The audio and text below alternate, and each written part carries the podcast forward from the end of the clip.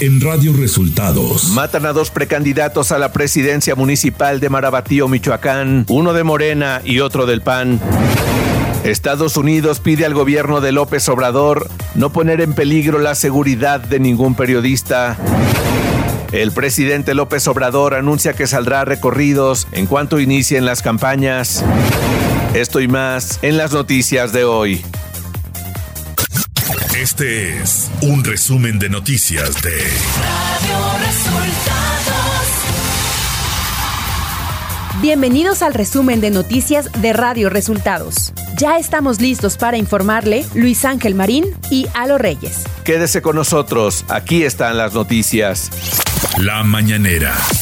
En la conferencia de prensa de este martes, el presidente López Obrador anunció que en cuanto inicien las campañas y la veda electoral, realizará recorridos de supervisión de obras por todo el país. A partir de la veda, yo voy a hacer un recorrido por el país para supervisar obras que tenemos en proceso, sin eh, comunicación con ciudadanos sin reuniones con ciudadanos.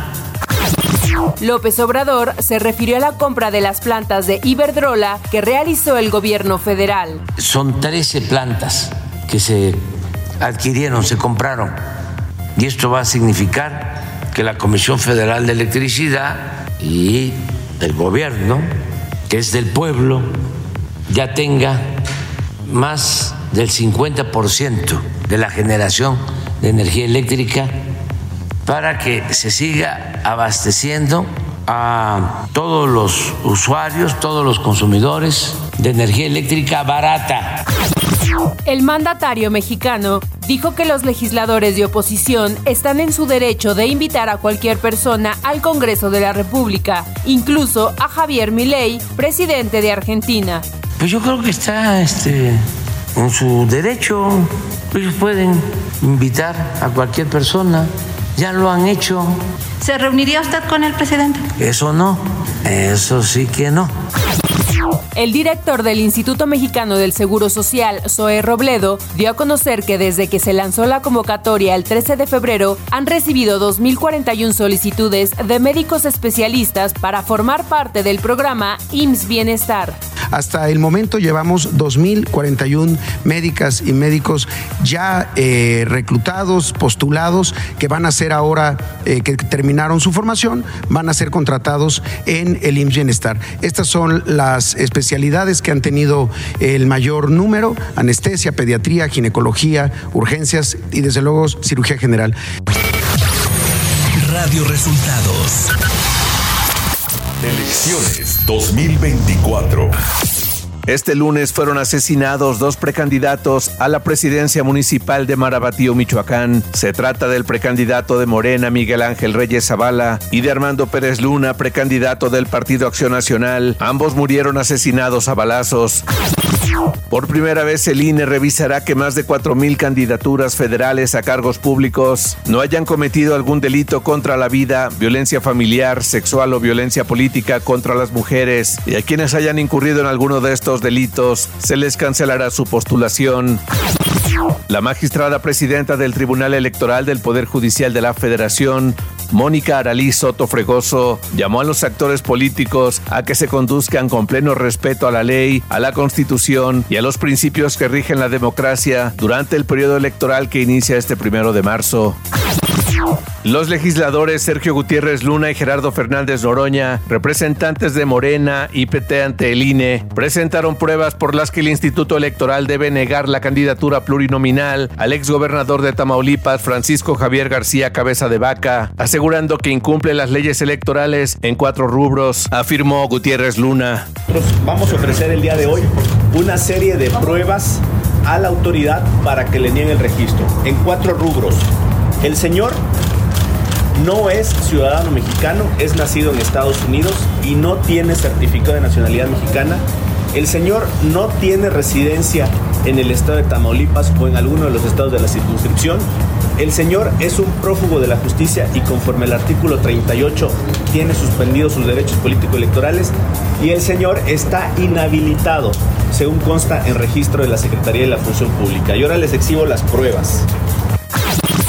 Claudia Sheinbaum Pardo, candidata de Morena, PT y Partido Verde a la presidencia, destacó los resultados del INEGI que muestran un crecimiento en empleo formal. Dijo que nuestra economía está fuerte y el empleo formal ha crecido como nunca. Sheinbaum agregó que este viernes, en su arranque de campaña, dará a conocer sus propuestas para continuar con el México transformador. El candidato de Movimiento Ciudadano, Jorge Álvarez Maínez, el candidato de Movimiento Ciudadano a la presidencia, Jorge Álvarez Maínez, dio la bienvenida al partido a la exmorenista Griselda Martínez, alcaldesa de Manzanillo, Colima, y a la secretaria del mismo ayuntamiento, Marta Cepeda. Álvarez Maínez dijo que en un momento en el que la división política amenaza con debilitar los lazos, él reafirma su compromiso de unir fuerzas con todos aquellos que comparten su visión de un futuro más próspero y equitativo para todos.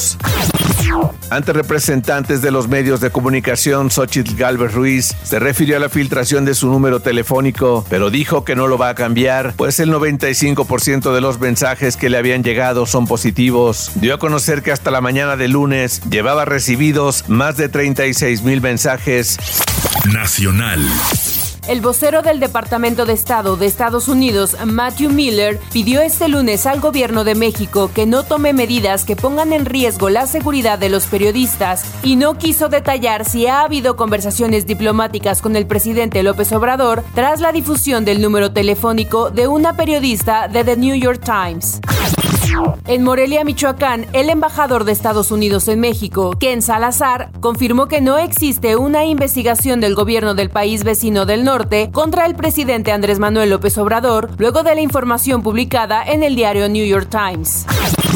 El presidente de México inauguró en Salina Cruz, Oaxaca, el rompeolas más grande de Latinoamérica que conectará a nuestro país con los mercados de Asia, la costa oeste de los Estados Unidos, Centro y Sudamérica, así como el litoral del Pacífico con la región sureste de México. El grupo parlamentario de Morena en la Cámara de Diputados presentó su demanda de juicio político contra el ministro Alberto Pérez Dayán por el proceso presuntamente irregular con el que se concedió el primer amparo contra la reforma a la ley de la industria eléctrica. En representación de su bancada, la vicecoordinadora morenista Aleida Alavés interpuso este lunes el recurso ante la Secretaría General en San Lázaro. Ciudad de México. Un juez federal dictó sentencia contra cuatro mujeres relacionadas con el atentado contra el periodista Ciro Gómez Leiva, perpetrado el 15 de diciembre de 2022. Las cuatro mujeres fueron sentenciadas a tres años y once meses y al pago de una multa de 10.270 pesos cada una. Información de los estados. El exalcalde de Taxco Guerrero, Omar Jalil Flores, fue víctima de un ataque luego de que sujetos armados pretendieron bajarlo de la camioneta en la que viajaba sobre la autopista del Sol rumbo a Cuernavaca, Morelos. La masacre reciente ocurrida en el municipio de Acultzingo está relacionada con el tráfico de migrantes, el robo de transporte y la extorsión, esto de acuerdo con la línea de investigación que tiene el gobierno del estado de Veracruz. El gobernador Cuitláhuac García aseveró que al menos dos integrantes de la familia asesinada hace unos días en el municipio del centro de Veracruz se encontraban inmiscuidas con el grupo criminal de El Bucanas. Aproximadamente unas 500 personas asistieron a la misa convocada en la Catedral de Santiago Apóstol en el centro de la comunidad de Tlacotepec, cabecera municipal de Heliodoro Castillo en Chilpancingo Guerrero, al cumplirse casi una semana del acuerdo de no agresión al que llegaron los grupos delincuenciales de la familia michoacana y los tlacos. Maestros disidentes de la Coordinadora Nacional de los Trabajadores de la Educación activaron en Oaxaca 37 bloqueos carreteros ante la visita del presidente López Obrador al puerto de Salina Cruz, donde inauguró el megaproyecto de rompeolas del corredor interoceánico del Istmo de Tehuantepec. Aunque los maestros no se oponen a estos proyectos, aprovecharon la visita presidencial para solicitar una mesa de negociación con las secretarías de Gobernación y Educación Pública para exigir la abrogación total de la reforma educativa y la ley del ISTE que tiene que ver con los retiros y jubilaciones de los trabajadores de la educación en México.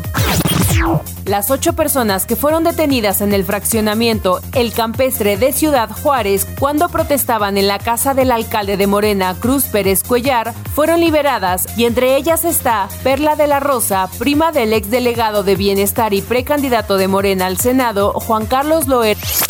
Economía. De acuerdo con datos del Banco de México, Banjico, el incremento en la tasa de interés le dio a los bancos que operan en México otro año con montos récord en utilidades. En 2023, las instituciones bancarias reportaron ganancias por 271.802 millones de pesos, un incremento anual en términos reales del 10%. Clima.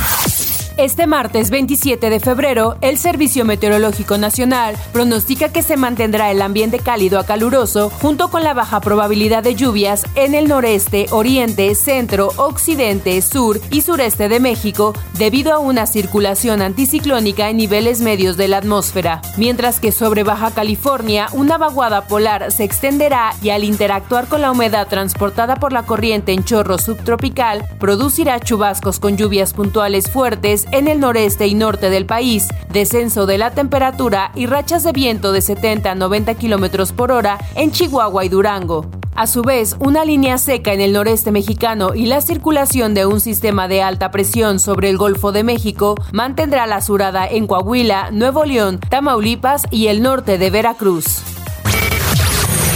Radio Resultados Internacional.